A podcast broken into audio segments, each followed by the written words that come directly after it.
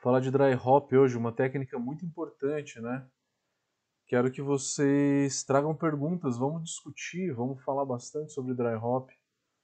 Vamos entender um pouco melhor aí quem tem é, quem tem dúvidas, quem tá, quem quer aumentar o dry hop, quem quer melhorar o dry hop. Vamos discutir um pouco também sobre o que, que vocês têm feito, o que, que tem dado certo, o que, que não tem dado certo.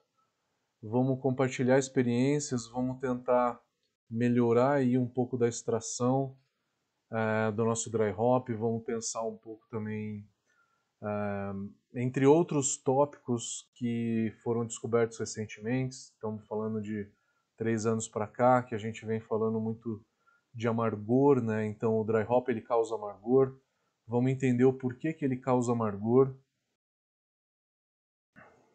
Então, terminando de fazer uns últimos ajustes aqui.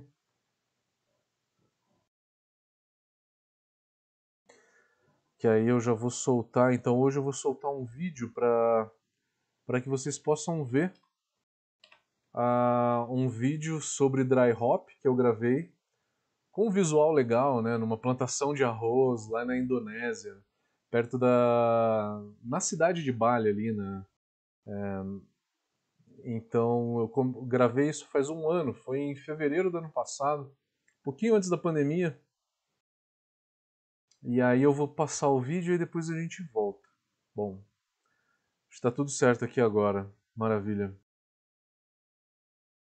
O áudio dessa vez está legal, né? Tô com meu microfone de lapela aqui. Na última live eu não tava.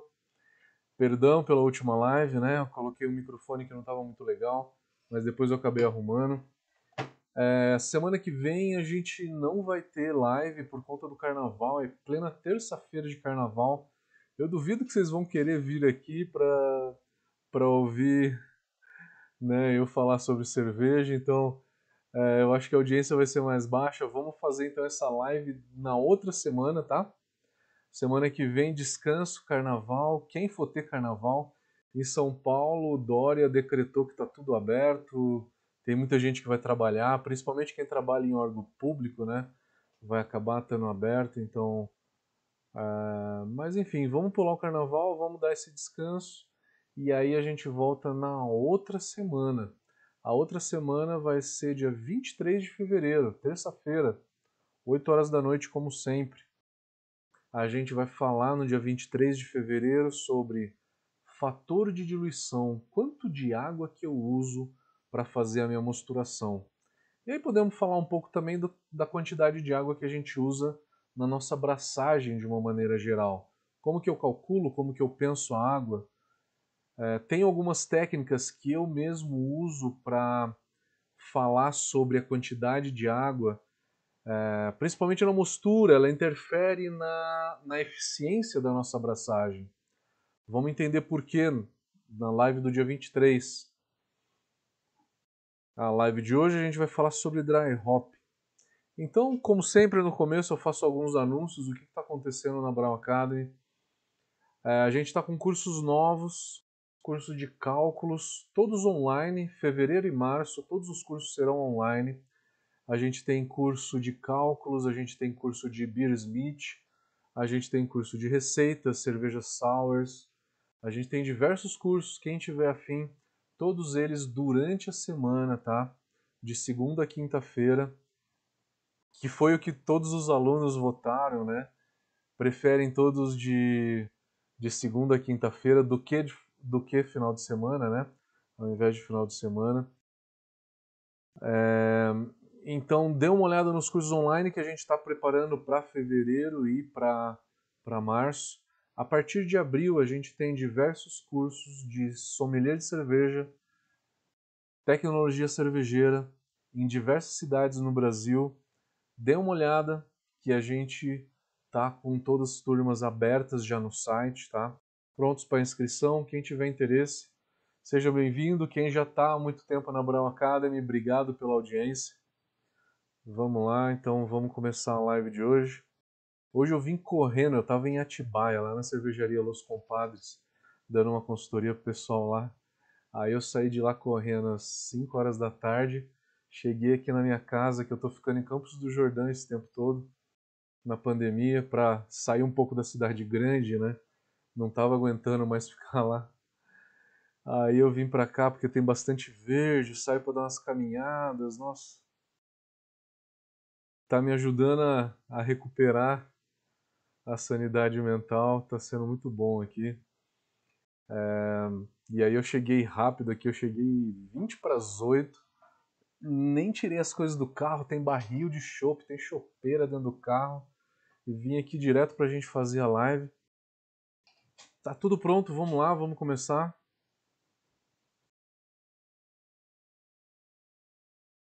Galera, bem-vindos então à live número 75. É um ano e meio já de live, a gente começou isso muito antes da pandemia, com o intuito de trazer conteúdo para vocês e fazer dessas lives um ponto de discussão. E tem sido cada vez mais muito entusiasmante porque a gente tem é, tido muitos seguidores, né, muita gente aqui que já está há muito tempo com a gente, né? Moser tá por aí, é, Hilton Bernardo tá em todos, José Roberto Saraiva também. Tô vendo a galera dando um oi aqui. Valeu, obrigado pela. Entre muitos outros, tá? Eu tô olhando só as que estão no, no YouTube. No Instagram também tem bastante gente. É, obrigado pela, pela audiência. Vamos lá, vamos tentar fazer da live de hoje uma live bem legal para falar de dry hop. Então é uma live que tem bastante conteúdo para mostrar para vocês. É, eu vou passar primeiro um vídeo que eu gravei sobre dry hop, que está lá no site da, da Brau Academy, está lá na, no YouTube da Brau, no YouTube, Facebook e Instagram. São as três redes que a gente mais coloca todos os nossos conteúdos. Então é um vídeo que quem viu a série de lopulagem que eu fiz no ano passado já viu esse vídeo. É... Mas como dry hop, eu nunca tinha feito uma live falando de dry hop. Então essa é uma live que eu acho que muitos de vocês têm interesse. Vamos assistir o vídeo e aí depois eu volto para que a gente discuta um pouco mais, que a gente tire mais dúvidas e que a gente possa é, fazer dessa live uma live bem interativa. Tá, galera? Vamos lá, vamos passar o vídeo e eu já volto. Fala, galera cervejeira! Mais um vídeo da série de técnicas lupulagens. Talvez essa seja a técnica mais esperada, mais discutida, a que mais se encontra informação hoje é o dry hop. Quer saber um pouquinho mais? Fiquem ligados nesse vídeo.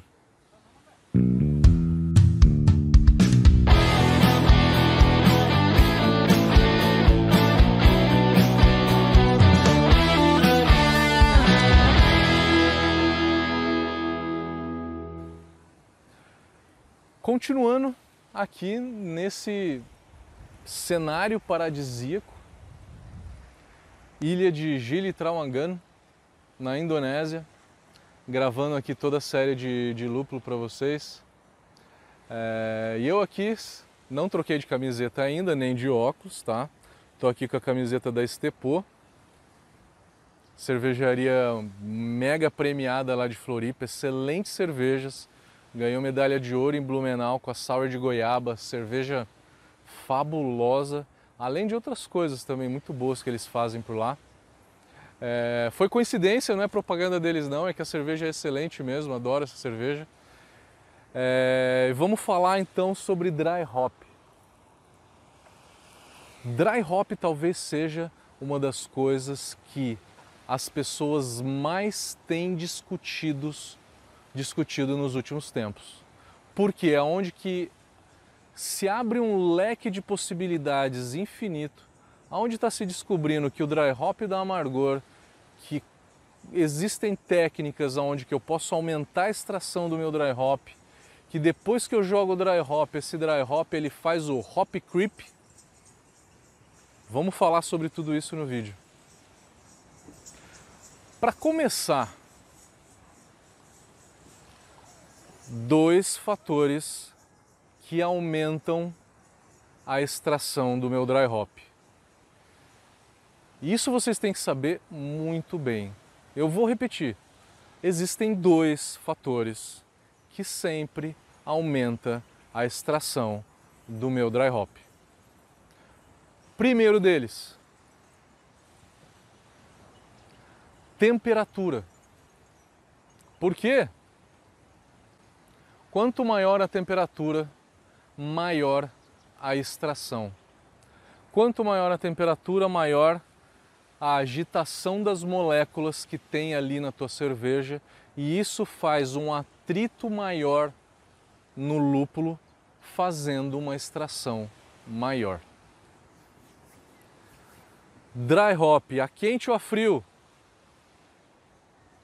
Quando eu aprendi a fazer cerveja caseira quase 10 anos atrás, né, me ensinaram que o dry hop era o dry hop a frio.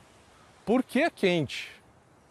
É a frio, porque aí eu extraio só as substâncias que eu quero mais, né, as substâncias mais delicadas do lúpulo, só o aroma mais refinado.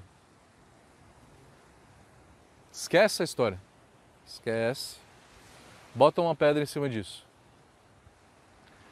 Foram feitos testes, inúmeros testes, dry hop a quente e a frio, e fizeram teste cego em diversos cervejeiros. Inclusive eu estava presente em algum deles. E é unânime: a extração de aroma e de sabor é maior por conta da temperatura. Qual temperatura ideal? Geralmente você fermenta a tua, a tua IPA a 18 graus. Se você faz uma parada de diacetil a 20, 22, no momento dessa parada de diacetil, vai lá e joga o lúpulo. Nessa temperatura mais alta. Espera a levedura quase terminar de atenuar e vai lá e joga o lúpulo. Se você quer coletar essa levedura, espera ela atenuar completamente, estabilizar a densidade por três dias, trasfega esse mosto para um outro balde, tá? E coleta aquela lama que está ali no balde fermentador. A quente, não precisa resfriar. Já é uma quantidade de células muito grande, suficiente para você fazer uma nova cerveja, tá? Se você resfriar, fazer um cold crash para zero, você vai coletar mais leveduras? Vai.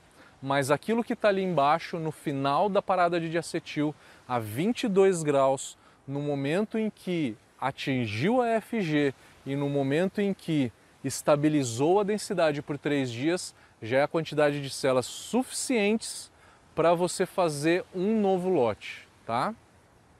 Isso está mais do que provado também, tá? Então, coleta a levedura ou não, joga o dry hop a quente e aí deixa por pelo menos dois dias a quente. Na hora que a gente analisa a extração de óleos essenciais, a gente vê uma curva 24 horas, ela é alta. O maior, o maior aumento, a maior extração de óleos é em 24 horas. E aí até 48, 72 horas é onde que ela tem o máximo de extração. Depois de 48 ou 72 horas, ela sempre vai caindo bem devagarzinho. Bem devagarzinho, mas ela sempre vai caindo. Ela sempre vai caindo devagarzinho. Por que então dos três dias, né? Que eu estou falando para vocês, no mínimo dois dias. Mas eu deixaria por volta de uns quatro dias, tá? Por volta de quatro dias. Aí eu tiro o lúpulo porque pode dar gramíneo. Essa história de gramíneo não é da forma que a gente foi ensinado. O tempo de, de exposição do lúpulo para dar gramíneo não é exatamente da forma em que a gente foi ensinado por blogs e etc.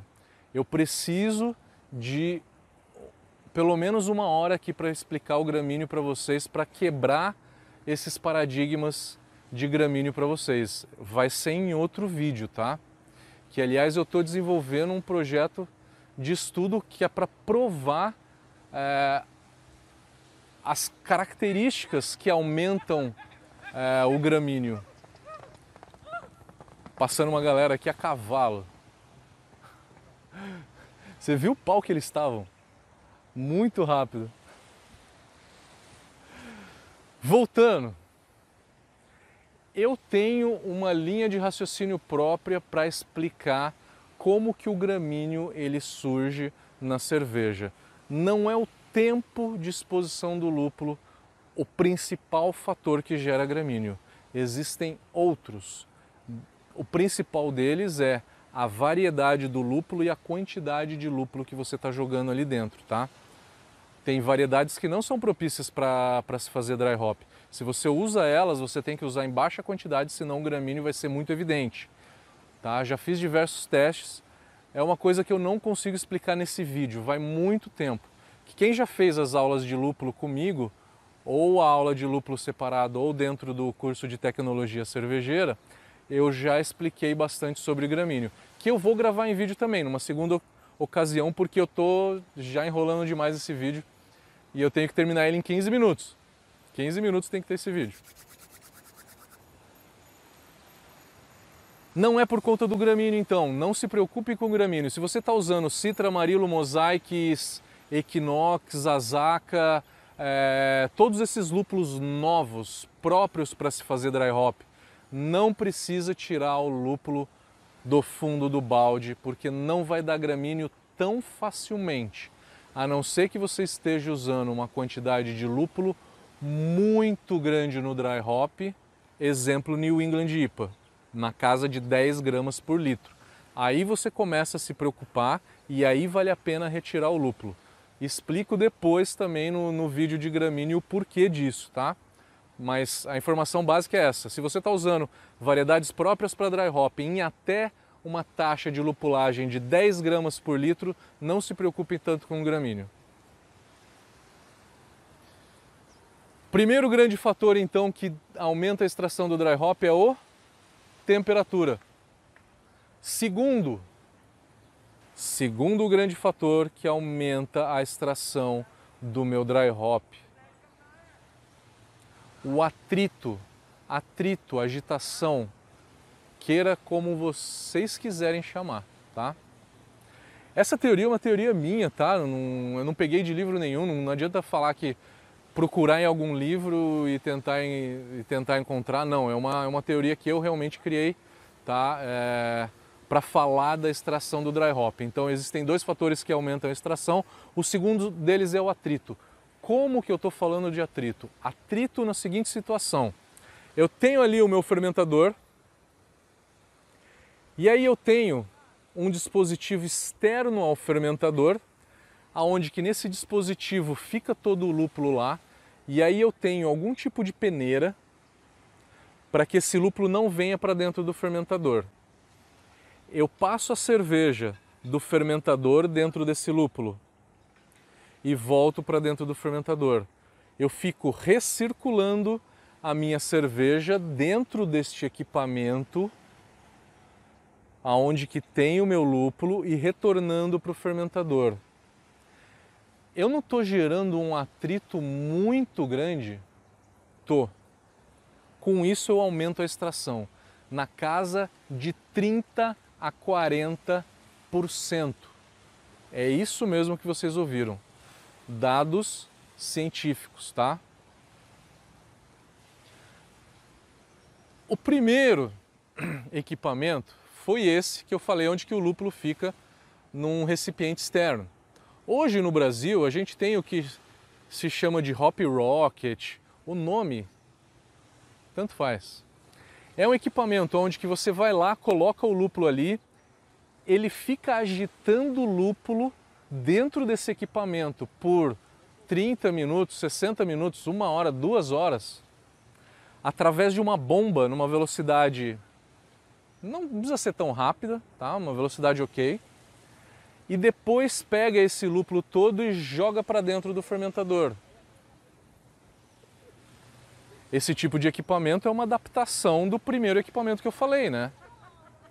A teoria não é o atrito. Ambos equipamentos dão atrito, não dão? É por isso que eu estou explicando para vocês a teoria e como entender elas, ela nos equipamentos que vocês têm, tá? No Brasil se fez por muito tempo um filtro de terra de atomácia, aquele que a gente usa para filtrar cerveja. Você tem ali todos os discos e aí em cima de cada disco você vai lá colocando o lúpulo e deixa recirculando por um período de 3 horas, 4 horas, já é o suficiente.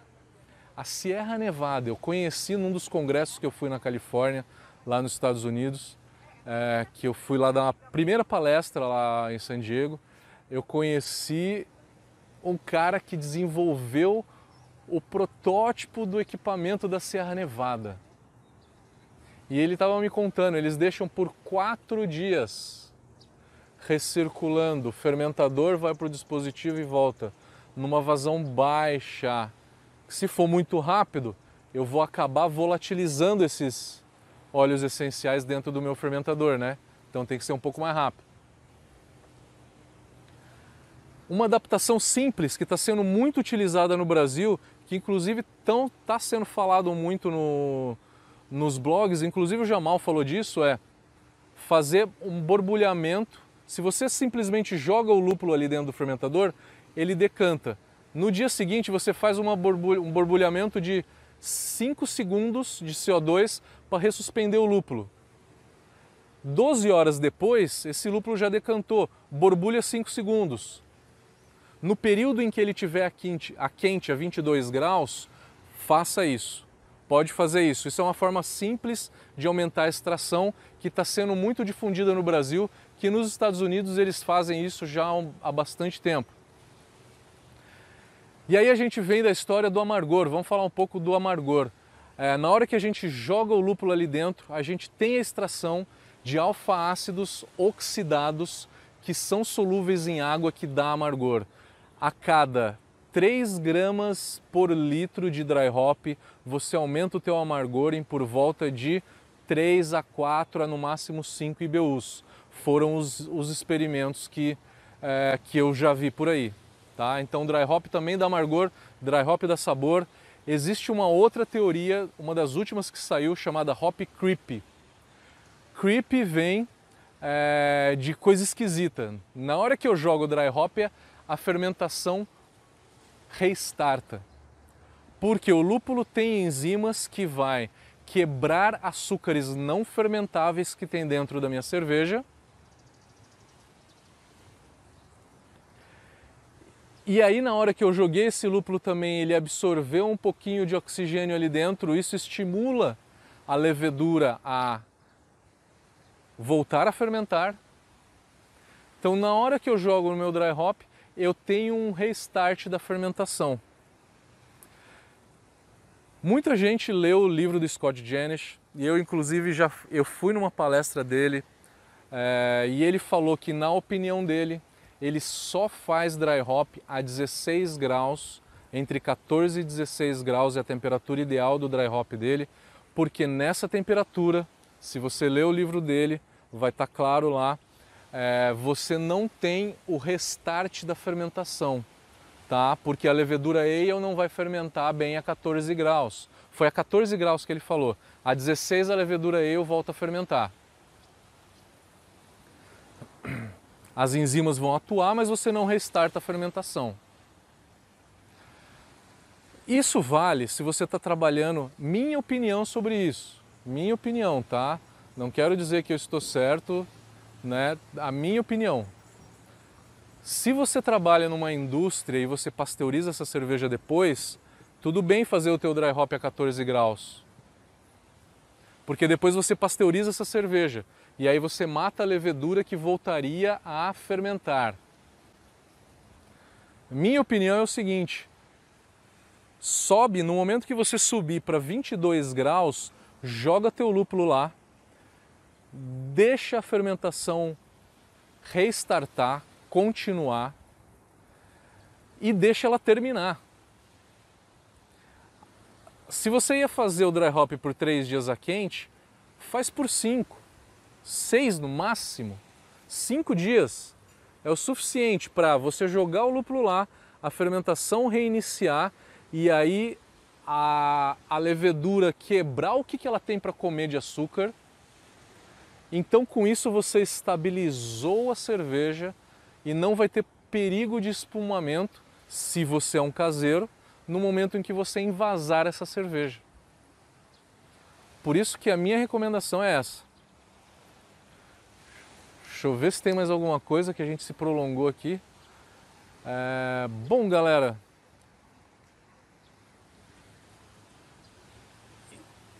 isso é uma pincelada das principais coisas sobre dry hop para vocês. Eu sei que é um assunto bem extenso, tá? É, não consigo trazer todas essas informações aqui, tá? Porque senão o vídeo fica muito extenso e aí a nossa audiência acaba caindo. A ideia é dar toques pontuais para que vocês vão atrás da informação e pesquisem mais. Se você quer saber mais, por favor, comente esse vídeo que a gente responde a todos os comentários. Se quiser saber mais, a gente tem o nosso curso de tecnologia cervejeira, onde que na, na aula de lúpulo eu dou mais detalhes, eu falo mais sobre isso e entro mais aprofundado, de uma forma mais aprofundada nesse assunto. Dê like, compartilhe esse vídeo que é informação de qualidade para vocês. É, vocês compartilhando, comentando e se inscrevendo no canal vai ajudar a gente a atingir uma quantidade cada vez maior é, de cervejeiros e colocar essa informação para uma quantidade maior de pessoas. Galera, valeu, obrigado, espero ter ajudado. Um grande abraço.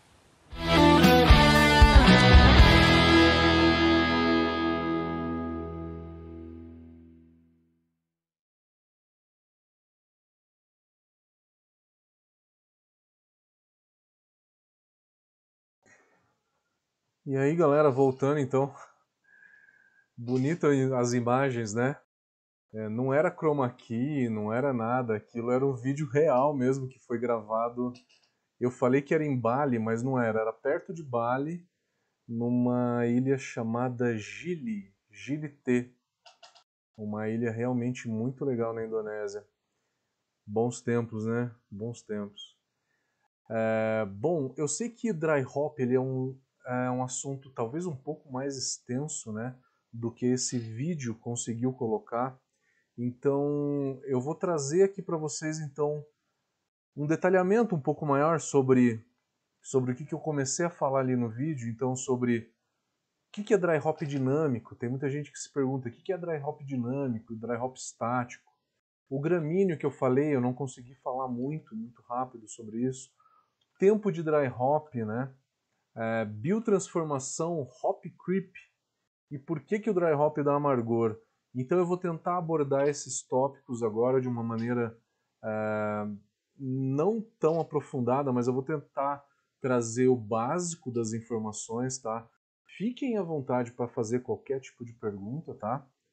É, vou tentar reforçar então as coisas que tinham no vídeo, tá? É, a primeira coisa que eu falei ali no vídeo, galera, fiquem atentos com dois fatores que aumentam a extração do dry hop: temperatura e atrito. Né? Temperatura porque temperatura alta é, aumenta o atrito das moléculas da, da cerveja com o lúpulo e com isso também aumenta a extração. Atrito é fazer com que o lúpulo é, fique estático, né, parado em um lugar, e aí você passa a cerveja por ele diversas vezes. E aí com isso você causa um atrito muito grande no lúpulo. Isso aumenta a extração. Isso é o que se chama de dry hop dinâmico, tá? É dinâmico porque a cerveja ela fica em movimento o tempo todo, tá? Passa pelo lúpulo, volta para o fermentador. Passa pelo lúpulo, volta para o fermentador. Esse é o dry hop dinâmico, onde que a gente tem um atrito muito maior. O nome da técnica é dry hop dinâmico eu disse que existem fatores que aumentam a extração. Né? Então, o atrito é o principal deles. Né? Dry hop estático é o oposto do dinâmico. Dry hop estático é pegar o lúpulo e simplesmente jogar ali dentro do fermentador, deixar com que ele sedimente. Né? Muita gente está fazendo um dry hop estático, jogando o lúpulo ali dentro do fermentador e deixando ele sedimentar, e pensando no conceito do atrito, né? Tá borbulhando um pouco de CO2 embaixo do tanque para que esse lúpulo ressuspenda e aí depois assente de novo. E aí faz isso a cada 12 horas ou a cada 24 horas, né? Então, se você não tem um equipamento externo para fazer o dry hop dinâmico, uma das opções é jogar o lúpulo, fazer o dry hop estático e fazer um borbulhamento de CO2 embaixo do tanque para gerar um pouco de atrito também e aumentar a extração. Tá? Essa é uma adaptação do dry hop estático para que tenha um pouco mais de atrito. Dry hop estático versus dry hop dinâmico, a gente tem uma diferença de 40% até em extração de óleos essenciais, de tão importante que o dry hop dinâmico é. Tá? Eu dei uma pincelada ali no vídeo falando de alguns equipamentos usados para se fazer dry hop. Tá? É, alguns chamam de hop rocket, é, a Sierra Nevada chamou de torpedo, né? Inclusive eu falei que eu conheci o cara que desenvolveu esse equipamento, né? Na Sierra Nevada, é um brasileiro que mal fala português, só nasceu aqui porque a mãe era brasileira. E aí ele foi trabalhar na Sierra Nevada e desenvolver esse equipamento lá há 15 anos atrás, há muito tempo atrás. Eu tive o prazer de conhecer ele num congresso em San Diego. É, eles deixam por quatro dias o lúpulo dentro do torpedo lá na Sierra Nevada, fazendo esse dry hop dinâmico, essa recirculação, para aumentar a extração, numa vazão baixa, baixa, tá? Porque na hora de voltar para o fermentador, se gerar muita turbulência, os óleos essenciais vão embora. Tá? Então, com isso eu consegui explicar para vocês a diferença de dry hop dinâmico e estático. Na minha opinião, temperatura mínima para um dry hop é, para que se tenha uma boa extração é acima de 16, 18 graus, tá? Pelo menos 18 graus. Geralmente eu faço nas minhas IPAs a parada de diacetil a 22 e aí eu jogo o dry hop a 22 graus. Eu falei que eu posso coletar a levedura antes de jogar o dry hop. Eu posso coletar essa levedura mesmo a quente. Se a densidade estabilizou por pelo menos dois dias, eu coleto uma massa de levedura muito grande, suficiente para fazer pelo menos mais um pitching. Mesmo que eu não tenha feito cold crash para sedimentar muita levedura, tá? Eu coleto muita levedura suficiente para fazer mais um pitching. Então, é, eu posso coletar essa levedura para coletar uma levedura limpa e depois jogar o dry hop. E aí eu falei para vocês que conforme o tempo essa extração de óleos essenciais vai chegar a um pico, né? Que se dá em dois ou três dias depois de jogar o lúpulo ali. E aí depois ela só cai. Ela só cai devagarzinho porque eu não tenho mais extração, eu só tenho volatilização, né? Após esse momento eu só tenho a queda. Durante a maturação, seja a quente ou a frio, no invase, em qualquer momento, no transporte, né, enfim, na estocagem, qualquer outro momento após esse, em que eu joguei o dry hop, é, eu tive a extração máxima, depois disso só tem queda. E uma IPA cai muito rápido o aroma, né? Vocês sabem disso.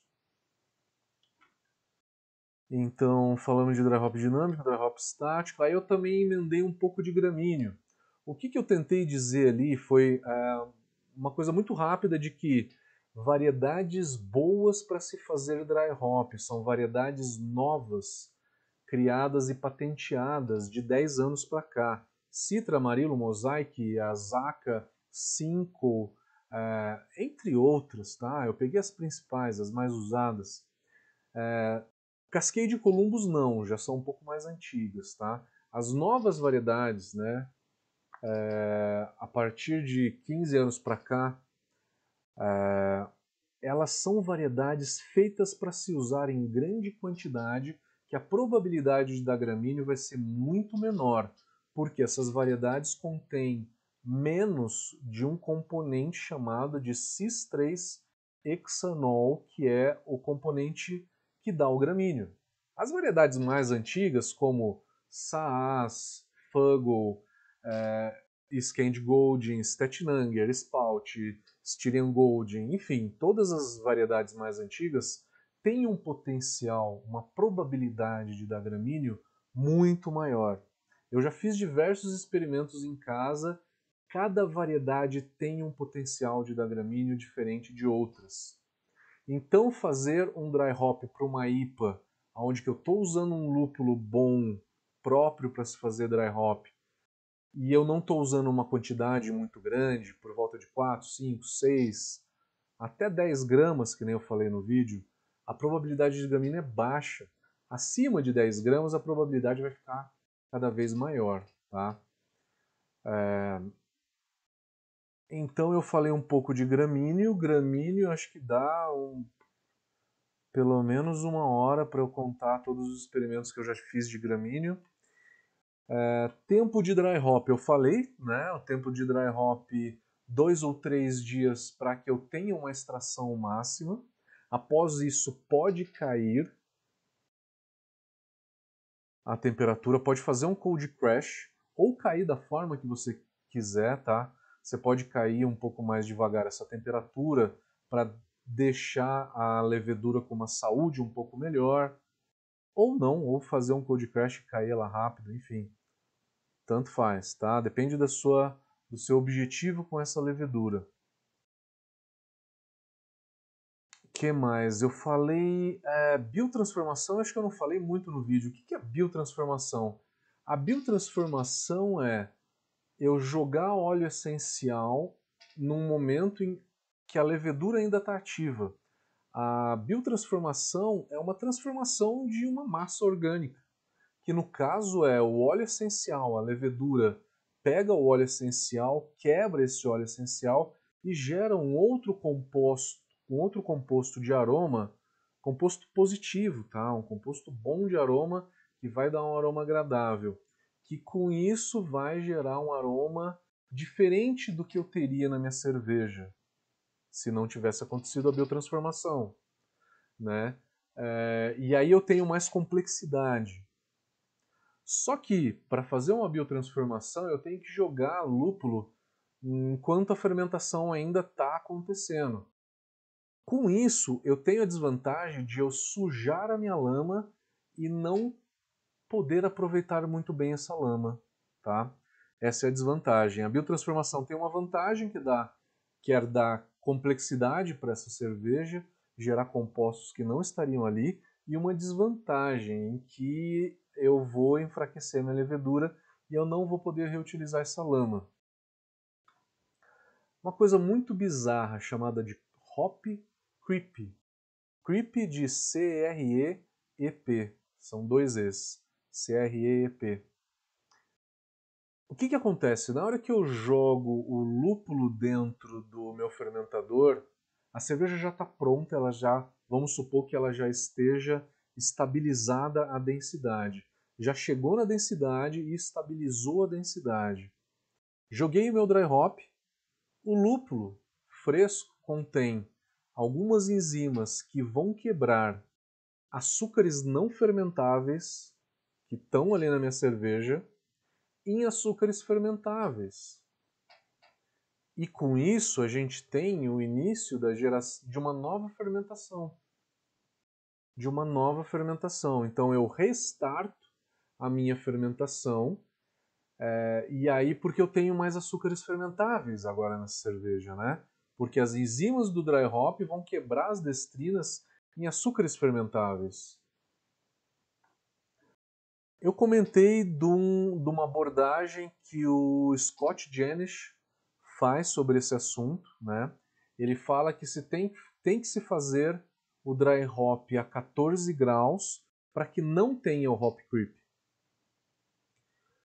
É, a minha abordagem sobre hop creep é o seguinte: faz esse dry hop a 22 graus e deixa por 4 ou 5 dias para que o hop creep comece e ele termine, tá?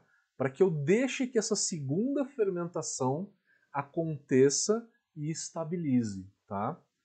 Que gere esses açúcares fermentáveis e que eles sejam todos degradados pela levedura e é que a minha cerveja estabilize de novo, tá? A minha opinião é essa porque eu sei que o público que a gente fala é geralmente caseiro, né? A abordagem do Scott Janish é a seguinte: faz o dry hop a 14 graus, não acontece o hop creep, e aí depois essa cerveja, ela geralmente é pasteurizada, né? Se é feita pela indústria. Se ela é pasteurizada, eu elimino a levedura. Então, no dry hop, a enzima quebrou destrina em açúcar fermentável. Só que eu pasteurizei essa cerveja e eu não tenho mais levedura para fermentar esses açúcares que foram gerados durante o dry hop. Tá? Então, se você é cervejaria e quiser ter, quiser adotar essa abordagem, não tem problema. Se você é caseiro, eu recomendo que você deixe um tempo, uns 5 dias a quente, para deixar que aconteça o hop creep e que a densidade caia, né? Para que eu fermente todos esses açúcares que foram liberados durante esse dry hop. Tá? Então, fiquem à vontade, dependendo do seu caso, adote ou uma ou outra é, abordagem nesse sentido. Tá? Depois tem o amargor, dry hop da amargor. A gente sempre soube disso, só que ninguém nunca teve a conseguiu provar isso. Tive o prazer também de conhecer esse cara pessoalmente num congresso. Esse cara é fabuloso, um gênio. Ele descobriu quais foram, uh, quais são as substâncias que, que são extraídas durante o dry hop. São os alfa-ácidos oxidados e os beta-ácidos oxidados que tem no meu lúpulo de dry hop e esses produtos oxidados, eles são solúveis em água. Então, na hora que eu faço o meu dry hop, o alfa e beta ácidos oxidados são solúveis em água, são extraídos do meu lúpulo e são solubilizados na minha cerveja. O meu dry hop ele também contém alfa-ácidos não isomerizados, não oxidados, nada. Né? Um alfa-ácido no estado natural. Esse alfácido ele não é solúvel em água. A gente ferve o lúpulo em água para que eu, eu faça uma reação nos alfa-ácidos, né, isomerize eles e torne eles solúveis em água.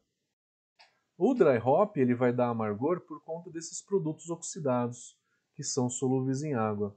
Dei algumas dicas aí de quanto de amargor que aumenta, né, grama litro de dry hop, se eu faço 5 gramas por litro de dry hop, eu mais ou menos aumento o meu amargor em 3 IBUs, 3, 4 IBUs. É mais ou menos essa relação de alguns experimentos que eu vi, tá? De, é, de testes sensoriais de pessoas que foram lá e fizeram dry hop e depois mediram a quantidade de, de alface oxidado que estava dentro da cerveja, fizeram um teste cego sensorial é, para tentar identificar o quanto que aumentou esse amargor e os dados são mais ou menos esses, tá? Durante esse dry hop a gente tem outras coisas que também acontecem ali, é, alfa-ácidos não oxidados que dão amargor também. É, na hora que eu jogo essa massa verde de dry hop, é, esse dry hop na hora que ele vai para o fundo ele arrasta muito dos alfácidos que já estavam nessa cerveja. Então é uma série de reações que acontecem ali, tá? É, que eu não vou conseguir explicar para vocês no detalhe. Eu quero gravar alguns vídeos um pouco mais aprofundados, tá? É, eu por muito tempo, né, todas essas lives eu sempre fiz um pouco, meu conteúdo sempre foi um pouco é, não tão básico, né? Vocês sabem disso, que eu sempre trago bastante informação, mas sempre foi um conteúdo intermediário, né?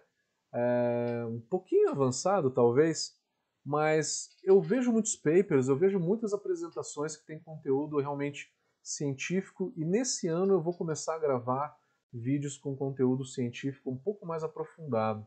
Eu vou continuar fazendo esses vídeos com esse conteúdo um pouco mais como eu chamei de avançado, intermediário, né?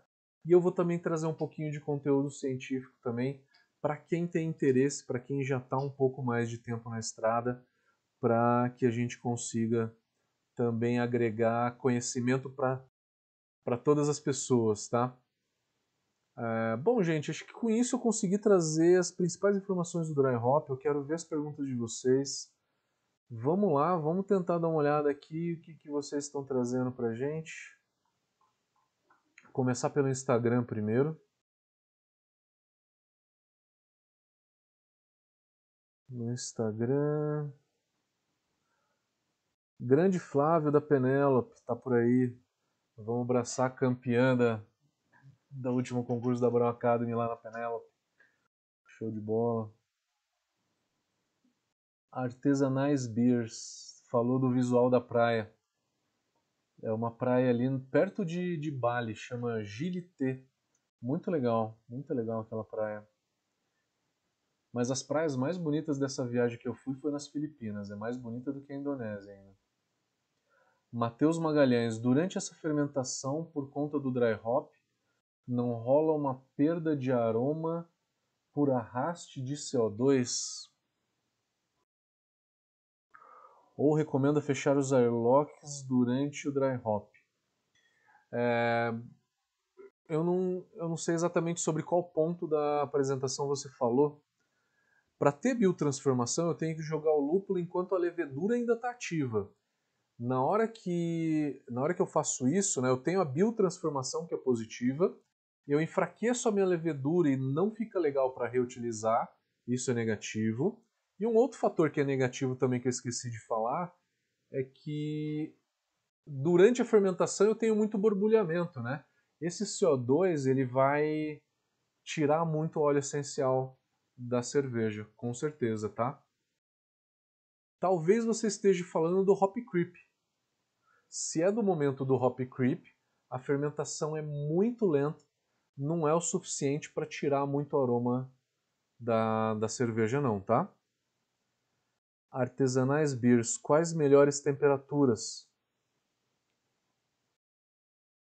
Eu costumo é, indicar para fazer essa temperatura de dry hop entre 20 e 25 graus. Não chegar muito próximo de 30 graus, porque aí você começa a prejudicar um pouco da levedura. Você vai precisar de levedura para fazer um prime, talvez, né, se for o caso de fazer o prime, tá? O Artesanais também falou: atrito pode ser a agitação por recirculação? Pode ser. Pode ser. Qualquer recirculação gera atrito, né? Vai gerar um atrito ali da bomba, fazendo com que essa cerveja gere um atrito no próprio lúpulo, seja borbulhando o CO2 por baixo, seja agitando esse fermentador, agitando de uma maneira meio sutil, né? meio leve, não vai, não vai agitar tanto assim para para não perder muito aroma, né? 10 metros quadrados cervejaria. E para dry hop a frio, temperatura a 2 graus. É importante também eu falar para vocês o seguinte: eu falei que a quente a gente extrai mais. Mas se você quer uma cerveja complexa, um pouco mais complexa em termos de dry hop, você variar o dry hop deixa ela um pouco mais complexa. Se você fez um dry hop a quente, você extrai mais alguns óleos essenciais do que outros. Se você fez esse dry hop a frio, você extrai outros óleos essenciais. A variação é pequena, não é tão grande assim, tá? Mas o dry hop a quente versus o dry hop a frio, eles trazem perfis sensoriais diferentes. Então eu quero trazer mais complexidade de dry hop para essa cerveja, eu posso fazer mais dry hops. Posso fazer uma cerveja básica, eu faço um dry hop. Quero deixar ela um pouco mais complexa, faço dois, uma quente e uma frio. Talvez a cerveja que mais tenha complexidade de dry hop seja uma Double IPA, uma Triple IPA, até uma New England, aonde que eu já vi no máximo quatro dry hops. Não vi mais do que isso, tá? Pode ser dois a quente, dois a frio, três a quente, um a frio. Enfim, quando eu faço quatro dry hops, geralmente eu preciso tirar esse lúpulo todo, né? Então eu tenho que fazer o dry hop por quatro dias, purgar esse lúpulo, jogar um novo lúpulo, purgar ele e fazer outro, né? É, esse é um tipo de IPA que demora por volta de 28 a 30 dias para ficar pronto, tá? Pela quantidade de dry hop que tem. Espero que com isso eu tenha também trazido um pouco mais de informação sobre dry hop para vocês. Que isso eu não falei no vídeo, né? Isso eu não falei na explicação. Diz Iglesias está perguntando: eu utilizo um fermentador cônico de plástico que não suporta pressão. Como faço a agitação usando CO2? Para borbulhar CO2 por baixo do fermentador, você não precisa pressurizar ele. Tá? Você pode deixar ele despressurizado e simplesmente borbulhar CO2 por baixo e esse CO2 ele vai embora, tá? Não precisa pressurizar. Lucas Furtado, no Hop Rocket é possível usar lúpulo peletizado ou só em flor? É, Lucas, vamos pensar o seguinte. Se nesse Hop Rocket, o que eu ouço de Hop Rocket é às vezes tem uma peneira ali embaixo, para que o lúpulo fique nele e não vá para dentro do fermentador. Se tem uma peneira embaixo impedindo com que o lúpulo vá para o fermentador, o lúpulo em pellet ele vai sedimentar muito, porque ele é muito fininho, né? Ele vai sedimentar muito e ele vai entupir. O lúpulo em flor é o mais indicado. Tá aí o motivo de que a gente tem lúpulo em flor, né? Porque é um técnicas de lupulagem de dry hop que poderiam entupir, tá? É, sempre quando a gente tem qualquer tipo de peneira ali que pode entupir com o pellet, o lúpulo em flor ele é indicado. Então, se esse Hop Rocket seu ele tem uma peneira para que o lúpulo fique ali, aí é lúpulo em flor. Eu já vi alguns Hop Rocket em que funciona da seguinte forma. É um equipamento externo, ele tem uma bomba ligada nele, né? coleta por baixo, e aí vai para a bomba, e aí entra na diagonal na tangencial, na tangencial dele, fazendo um negócio muito parecido com o Ripple na nossa panela. Tudo isso dentro do próprio equipamento, do Hop Rocket, tá? Eu já vi isso chamado Hop Rocket também. Isso é simplesmente fazer uma agitação muito grande dentro do próprio Hop Rocket, através de bomba, né? A bomba tira do Hop Rocket e injeta no próprio Hop Rocket na tangencial, gerando um atrito muito grande. Aí o pellet é legal. Porque nesse Hop Rocket ele não tem a peneirinha, você pressuriza ele e manda tudo isso para dentro do fermentador. Você não teve uma agitação muito grande aí no Hop Rocket antes de mandar tudo isso para o fermentador? Teve uma extração muito alta. Então esse tipo de equipamento, se você vê um dispositivo parecido com isso, ele realmente é muito bom, tá? Acabaram as perguntas no Instagram. Pro Facebook. Grande Hilton.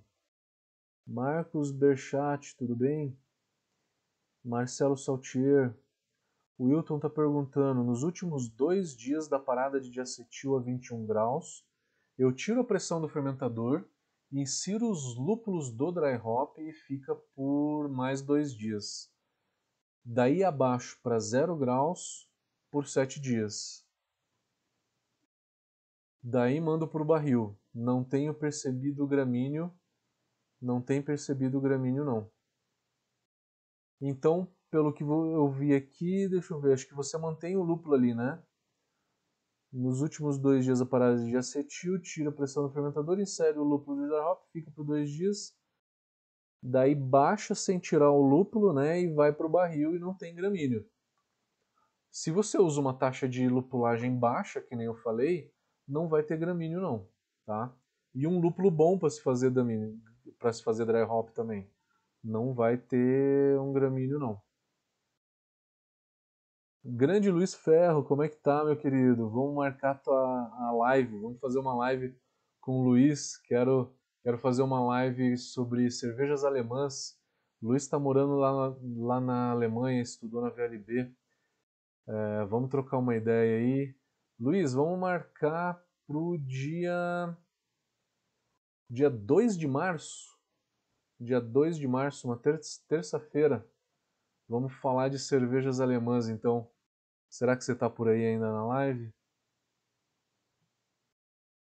Quem estiver gostando do vídeo, por favor, dê um likezinho pra gente, para ajudar nosso canal. Vamos lá pro YouTube. O Mozart Mariano está falando que fez o dry hop, tem feito o dry hop sempre faltando um grau plato para a atenuação final. E aí deixa até terminar o descanso de diacetil, que dá bons resultados. A técnica que o Mozart está falando é o seguinte: é, faltando um pouquinho para atenuar essa cerveja, você joga o dry hop lá. Joga o dry hop, sobe a temperatura para a parada de diacetil, né? mas você joga antes da, da, da, fermentação acabar. A agitação que você tem no finalzinho dessa fermentação vai te gerar um pouco de atrito, tá? Que daí vai aumentar é, um pouco mais o, a tua extração do teu dry hop, tá? Então é melhor do que fazer um simples dry hop estático de só jogar esse lúpulo, ah, só jogar esse lúpulo lá no final da fermentação. É, o único detalhe aí, Mozart, é que você jogou o lúpulo junto com a levedura, né? Então essa levedura ela não fica legal para ser reutilizada, né? O Diego Soares está falando que está prestes a fazer o meu primeiro dry hop. Maravilha, cara. Bastante informação na live de hoje, hein? Espero que eu tenha colocado de uma maneira que ficou fácil de entender. É... O Diego falou que sempre faz as caminhadas ouvindo os nossos episódios. A gente tem podcast, né? Tudo que a gente grava aqui a gente coloca no SoundHound, desculpa, no SoundCloud e no Spotify.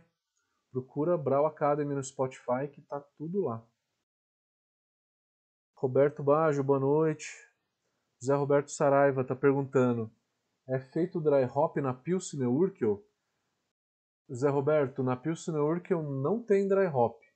As Pilsens alemãs e tchecas não tem dry hop lá na origem. Ah, mas de onde que vem aquele frescor e aquele sabor de lúpulo, né? E aquele arominha também, né? Ele vem do lúpulo de final de fervura, principalmente o lúpulo de zero minutos. Para chegar naquilo é por volta de 2 gramas, 2 gramas e meia a zero minutos de fervura, tá? Lúpulo de Ripple, José Fernando Moretti, no Cold Crash a 0 graus, contendo lúpulos de dry hop, o que é extraído do lúpulo ou impregnado no mosto? É, José Fernando, é, muitos de vocês já leram em blogs que a partir de 4 ou 5 dias a gente não extrai mais tantos óleos essenciais e a gente acaba extraindo um pouco da parte vegetal desse lúpulo. Isso, eu não estou falando que isso é mentira, tá? Na hora que eu falei para vocês não terem tanto medo de gramíneo. Eu não estou falando que essa afirmação é mentira. Ela é verdadeira, tá? É, só que algumas variedades acabam não tendo essas substâncias que dão gramíneo em uma quantidade muito grande para que fique um gramíneo muito aparente na tua cerveja, tá? Então é nesse sentido que eu estou falando do, do gramíneo aqui na, na cerveja, tá? Então, e essa parte vegetal do lúpulo não vai extrair só substâncias de gramíneo, vai extrair polifenóis. Polifenóis é um dos principais substâncias que tem no lúpulo, que a gente extrai no dry hop e na fervura, que dá sabor de lúpulo na nossa cerveja. Então, é, um pouco dessa parte vegetal do lúpulo que é extraído também é positivo, não é só negativo, tá? é que realmente se extrai muito a substância do gramíneo, que é o cis-3-hexanol, acaba ficando um, né, um cheiro de mato, né? Eu identifico muito mais com cheiro de mato do que gramíneo propriamente dito, fica um cheiro muito forte. Agora, depende da variedade, hein? Não vai me usar um cascade em grande quantidade para fazer dry hop e falar que eu, eu pedi para deixar o lúpulo lá o Cascade tem um, um, certo potencial de gramíneo. Os maiores potenciais de gramíneo são os lúpulos mais antigos, né? É, os alemães e os ingleses mais antigos, como Tettnanger, Mittelfru, Fuggles, Goldings, entre eles. O R. Moreno falou para eu falar sobre dry hop dinâmico eu falei, eu falei no, bem no comecinho do vídeo, acho que você deve ter feito a pergunta antes, né? Então acho que já está respondido durante esse vídeo. E aí ele perguntou: o que você acha de adicionar o lúpulo e recircular o conteúdo do fermentador e depois filtrar? É, recircular, agitar o fermentador de qualquer maneira aumenta o atrito. E aí, com isso, aumenta a extração, seguindo essa linha de raciocínio. Filtrar, eu não sei se eu filtraria cerveja caseira. E aí aqui eu não, eu não sei a respeito de que filtração que você está falando. Se você é caseiro, se você é cervejaria, que tipo de filtração que você está falando. Caseiro, esquece filtrar cerveja, né? Filtrar com filtro de água vai entupir. Quem já fez isso relatou que não foi muito legal. Daniel Ricardo, quem não tem um fermentador pressurizado, posso colocar CO2 num fermentador de plástico? Para você borbulhar CO2 por baixo do fermentador, não precisa pressurizar o fermentador. Pode deixar ele aberto para que esse CO2 vá embora. Luiz Silva, chegou um pouco atrasado, mas uma noite de conhecimento. Maravilha, Luiz. Valeu. Selmo, Luiz, tudo bem? Canal Corredor Maluco. R. Moreno, participei de um curso seu e achei show. Qual lúpulo você prefere para dry hop num American IPA? Cara, é muito relativo. Depende. Cara, os lúpulos mais procurados hoje no momento, eu acho que são o seguinte: Citra, Amarilo, é, Cinco e Centennial são os primeiros lúpulos que foram inventados. Dos novos, Mosaic, Equinox e Azaka. Tem alguns outros novos, eu sei, o Sabro também é muito bom, né? Escolhe algum desses que você vai ser muito feliz. Como extrair o máximo do hop bag? Hop bag no dry hop, né? Suponho. O hop bag, se é, o lúpulo fica muito junto, você tem um atrito menor, não tem? Né? Então tá aí o princípio do atrito, né? Quanto mais atrito, maior a extração. Se eu uso um hop bag e esse lúpulo ele fica bem compacto, o atrito reduz. Se reduz, o... a extração é menor. Tem muita gente que usa aquele hop spider, que é um cesto de inox, que ele é bem largo, em que o lúpulo fica bem solto nele. Aí eu tenho um atrito maior. Né? Seria uma, uma alternativa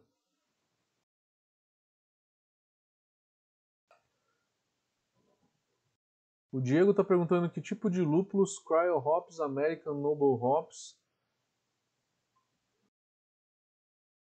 Saber de tipos de lúpulo. Cryo Hop ele é um lúpulo que ele concentra muito mais lupulina, né? Que é aroma e amargor.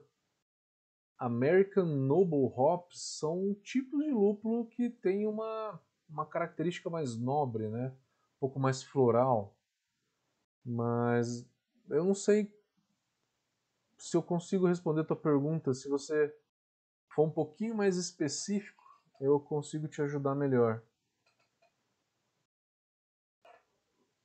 Humberto Souza, mesmo para a indústria, vale a pena a opção de fazer dry hop em 22 graus? Para a indústria, com certeza, vale a pena fazer um dry hop a 22 graus, sem dúvida nenhuma, tá? Visto que não será pasteurizada. Não tem problema, não acontece nada com a levedura 22 graus. Ela já atenuou, ela já comeu todos os açúcares. É, eu, que nem eu falei no vídeo, eu aconselho você deixar em 22 graus por uns 4 ou 5 dias para que o hop creep ele comece e ele termine e a tua cerveja é, tenha uma estabilidade melhor. E pelo que você escreveu aqui, a tua, tua IPA não é pasteurizada.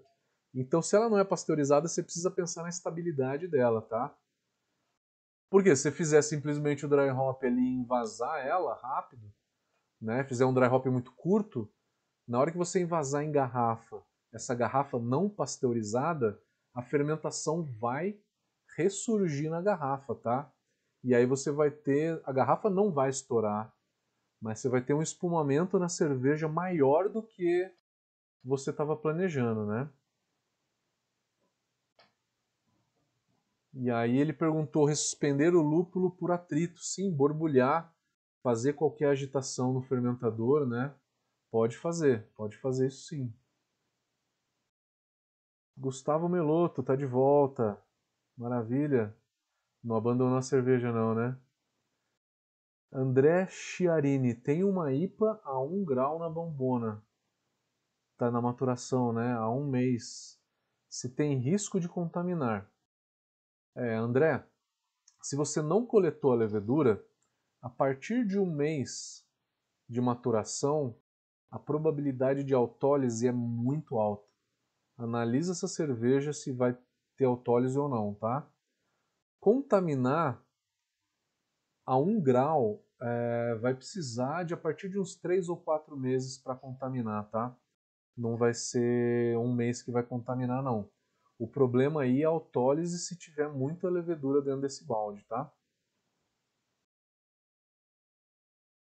Gustavo Meloto falou que faz quatro dry hop na double IPA dele.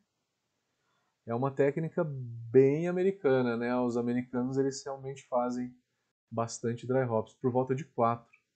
Daniel Ricardo, possível fazer um dry hop passando pelo filtro sanitizado colocando lúpulo nele e recirculando no fermentador? Exatamente, cara. Essa é a descrição do dry hop dinâmico. O que se chama de dry hop dinâmico é exatamente isso. Você vai ter que tomar cuidado para não entupir esse filtro, né? Se usar pellet e a área filtrante não for muito grande, pode entupir.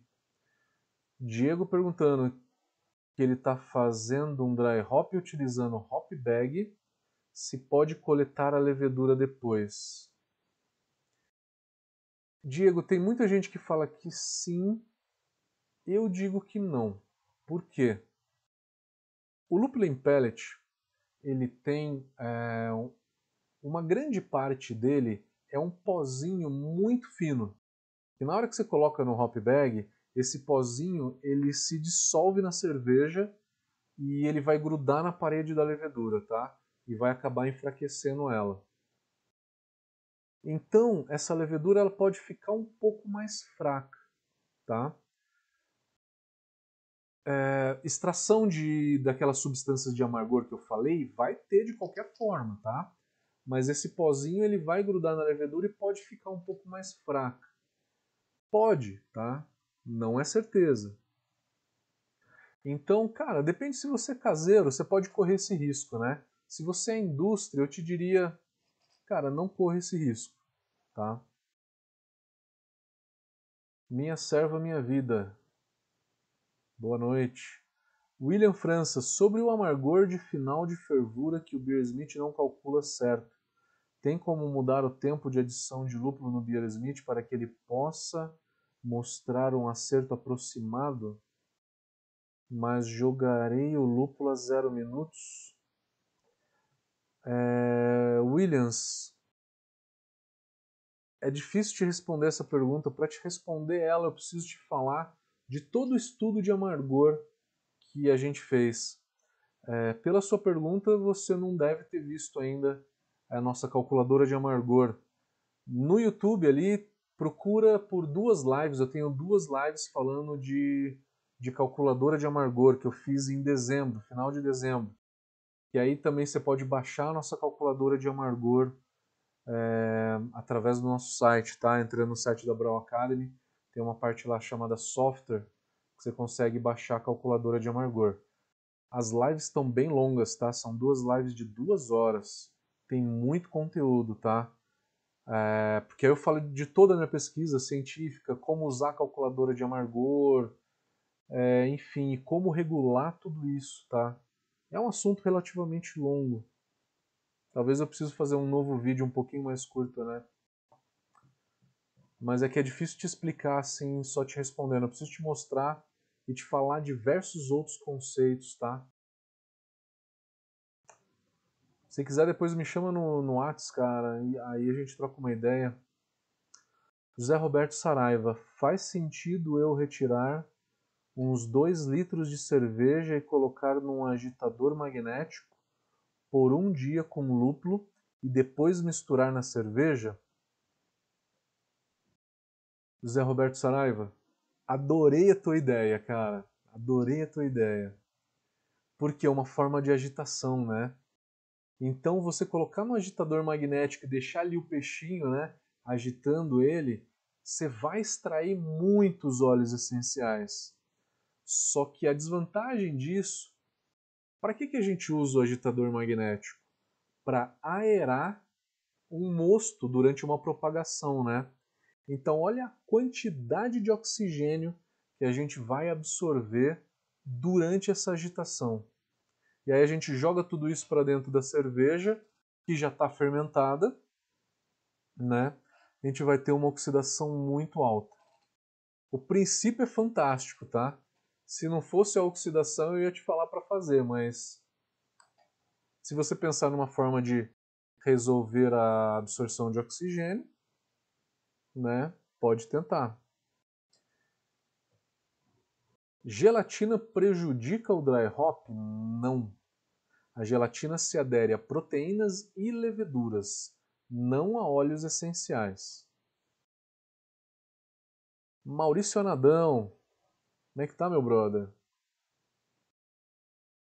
Ele falou que provou uma cerveja da cervejaria Motim com terpenos.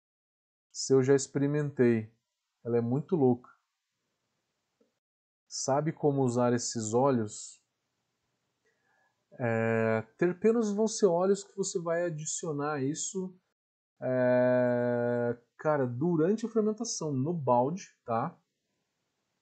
Ele tem uma indicação ali, eu nunca usei, tá? Eu nunca usei em fermentador, então não sei te dizer de cabeça a indicação que ele vai de dosagem que que você precisa usar, tá?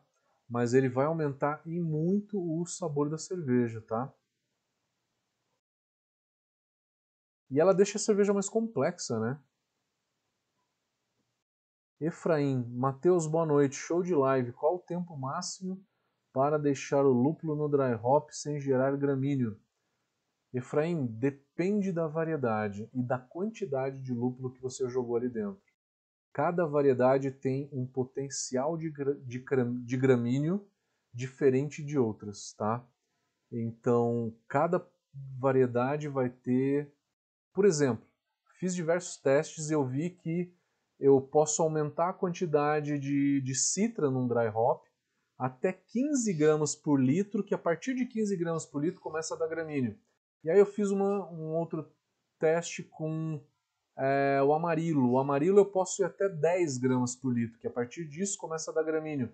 Fiz o teste com mosaic, até 13, 14 gramas por litro eu posso ir sem dar gramíneo. O cascade é por volta de 4 gramas por litro. Então depende da variedade.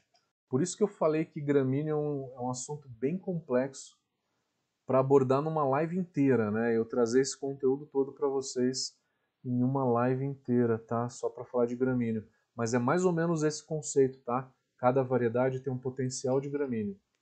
E as que mais dão gramíneo são as variedades mais antigas, Tettnanger, Fuggle, é, Goldings e aí vai. Billy Joe acrescenta vitamina C para retirar o oxigênio. Para retirar o oxigênio do agitador magnético, né? Imagino eu. Eu acho que é uma boa só que eu não sei se vai retirar todo o oxigênio. Eu não tentaria jogar um lúpulo no agitador magnético, tá? Eu tentaria fazer. Vamos, vamos pensar então numa forma de melhorar. É... Vamos tentar colocar um pouco de cerveja dentro de uma PET, dentro de uma garrafa, e aí vai com CO2, tá? Dentro dessa garrafa e injeta CO2 dentro dela para purgar todo o oxigênio. Então joga bastante CO2 dentro dessa garrafa, coloca cerveja com lúpulo, fecha a garrafa e chacoalha. Com isso eu garanti que o headspace ele é todo de CO2, tá? Então eu não vou ter absorção de oxigênio. Não vou ter nunca zero, né? Sempre um pouco vai ter, é, mas vai ter bem pequeno.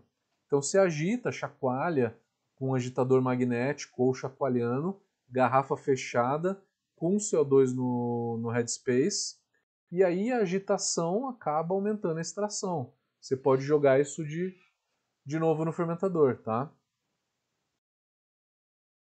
Pensando, então, extrapolando uma maneira caseira de se fazer isso, né? Se aumentar o atrito. O Efraim está falando, então a questão é a quantidade e a variedade, e não apenas o tempo. É, Efraim, existem diversos fatores que dão gramíneo, tá? É, o que o pessoal mais fala é tempo. Mas o tempo, na hora que eu comecei a pensar em gramíneo, eu falei, o tempo ele interfere? Interfere. Tá? Porque quatro ou cinco dias de dry hop, eu, com, eu começo a extrair um pouco mais da massa vegetal. Só que essa massa vegetal depende da variedade. Tem algumas variedades que têm mais substâncias de gramínea e tem outras que têm menos. Tá? E aí eu fui começando a pensar nisso e eu vi que existem outros fatores muito mais importantes que o tempo que fazem da gramíneo, tá? Não é só o tempo. O tempo para mim ele é menos importante, tá? Lucas Furtado prepara esse dry hop previamente no agitador e joga na fase de fermentação. Na fase de fermentação, aí sim, tá? Fazer o, a agitação no Erlenmeyer, né? E jogar na fermentação, que aí a fermentação quebra o oxigênio.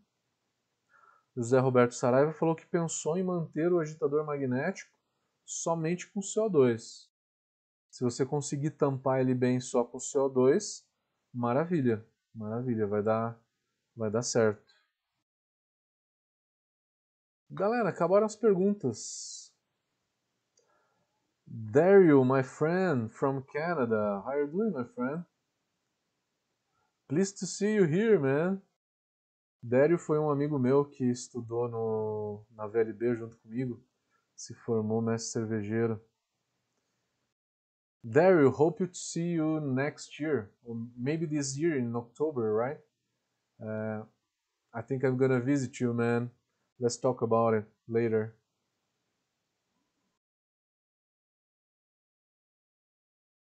Tem uma pergunta do Juliano Napoli. Que lúpulo você indicaria para uma APA e para dry hopping? Para não ter muito gramíneo. Eu acho que eu já respondi essa pergunta, mas vai lá. Citra, Amarilo, é, Cinco, Centennial, é, Mosaic pode ser, pode ser a Zaca também, o Sabro também ele é muito bom, é difícil de dar, dar gramíneo.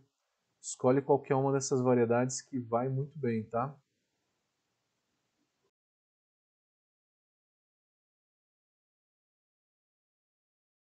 Galera, vou terminando por aqui então. Vamos terminando. Essa é uma live foi muito legal, né? Obrigado a participação de todo mundo. Lembrando que semana que vem não tem live, é carnaval. Como muitos de vocês vão querer descansar, dar uma volta ou simplesmente ficar em casa, a gente não vai fazer a live na semana que vem e a gente volta na outra semana, no dia 23 para falar de fator de diluição. No dia 2 de março, a gente vai falar de cervejas alemãs com meu amigo Luiz Ferro. Luiz Felipe Ferro, será que ele está por aí ainda? Está morando lá na Alemanha, vamos fazer uma live em conjunto com ele. Maravilha? Galera, vou terminando por aqui. Valeu! Forte abraço a vocês. Até dia 23. 23 estamos de volta. Forte abraço a vocês. Até mais. Valeu.